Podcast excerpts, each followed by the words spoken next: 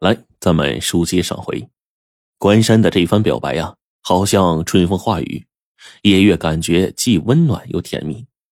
两个人又谈了好长一会儿，叶月就说：“关山，时候不早了，我们回去吧。”两个人呢，就走出了包间。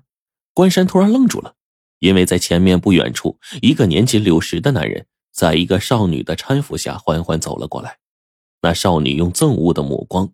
扫视了过来，原来对面走过来的是董事长苏身高和他的女儿康康。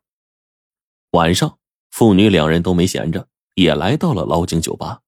他也听说关山跟一个叫做叶月的姑娘谈上恋爱了，他要看看究竟是一位什么样的女子能够打动关山的心呢？没想到在这儿遇上了。关山迎上前就去问好。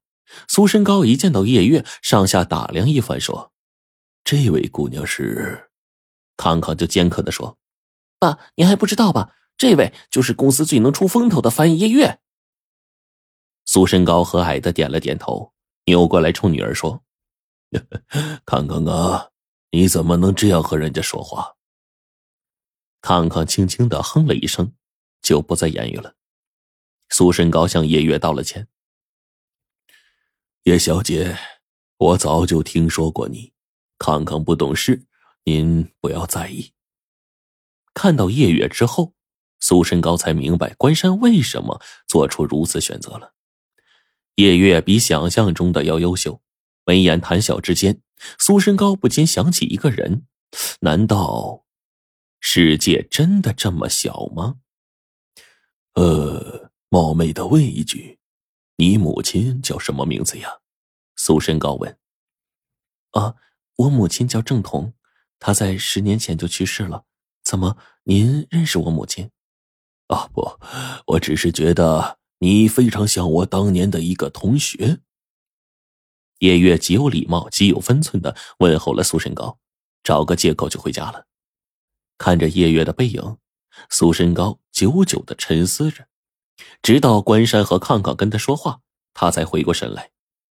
让关山没想到的是，苏身高非但没有责备他和叶月相爱，相反呢，还出乎意料的说：“叶月是个不错的姑娘啊，你要是能和她相伴一生，那是她的福分。记住，千万不要让幸福从你手中跑掉。至于康康啊，我会做他的工作的。”得到董事长的肯定之后，关山和叶月的恋爱就公开了。工作时间以外，他们相处的几乎是形影不离。这天晚上，两个人下班之后来到海边，正玩的开心呢。叶月忽然就眼前一黑，倒在了关山的怀里。关山急忙问：“叶月，你怎么了？”“没什么，可能就是今天有点累吧，不知道为什么，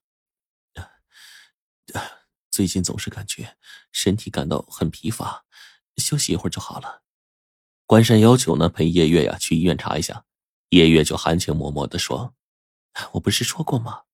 我是个野丫头，哪里那么娇气啊？”说着，又将头依偎在关山的肩头。这对痴情的恋人哪里知道，一场更大的灾难在等着他们呢？最近的一些日子以来，关山老是觉得叶月似乎在有意无意躲着他。这天下班，关山站在办公室的窗前，看着远处的风景。他刚才给叶月打电话，约他晚上啊一块吃饭，可是叶月却说晚上有一个应酬推不开。这个时候呢，楼下闪出一个熟悉的身影，关山一看，正是叶月。一辆奔驰缓缓开到了叶月的身边，一个身材魁梧的男人打开车门，叶月跟着那个男人走了。一连几天。关山都会看到那个男人开车将叶月接走，难道是叶月另有所爱？不久，关山印证了自己的判断。这天，关山下班来到叶月家，他已经半个月没来他家了。关山按了门铃，一个三十多岁的女人把门打开。女人问他说：“找谁？”他是这儿的保姆。这时候呢，祝阿姨从里间走出来，告诉关山说：“叶月呀，上个月忙，她身体呢又不是很好。”所以啊，他就雇了同楼里因为主家去了国外的一个保姆。朱阿姨问关山：“叶月怎么没和他一块下班啊？关山就说今天公司有事儿，叶月可能晚点回来，他闲着没事就先来了。关山来到阳台上，这个时候他远远的看见叶月被一辆豪车给送回来，跟他一起下车的依旧是那个男人。那男人背对着他，和叶月谈笑风生，看他们那个亲热劲儿啊，关山这火气就上来了，真不要脸！竟然在众目睽睽之下和一个男人勾勾搭搭，这样的女人，跟他好下去有什么意思？关山走下楼去，正好遇见上楼的叶月。叶月一看关山，脸上布满了惊讶：“关山，你怎么来了？”我下班后觉得闷得慌，来看看红英。关山说着，走下楼去了。叶月喊他上来坐一会儿，他想了想，还是下楼去了。关山一夜未眠，他怎么也想不通，叶月为什么背着他另有所爱呢？他准备抽空找他好好谈一谈。就在关山准备给叶月打电话的时候，他却接到了叶月的电话。叶月约他晚上八点，老井酒吧见，说有事和他谈。关山就答应了。晚上。关山如约前往，在酒吧，关山问叶月约他出来的目的，叶月就说：“关山，有句话闷在我肚子里好长一段时间了，我们分手吧。为什么？难道就是因为那个每天用车来接送你的男人吗？”关山尽量压抑着内心的痛苦，他期望着从叶月嘴里蹦出一个不，可是叶月呢，却郑重其事的说。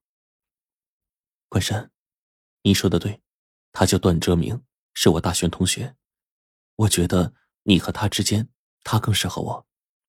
关山没有再多说什么，只说：“那既然这样，我祝福你们。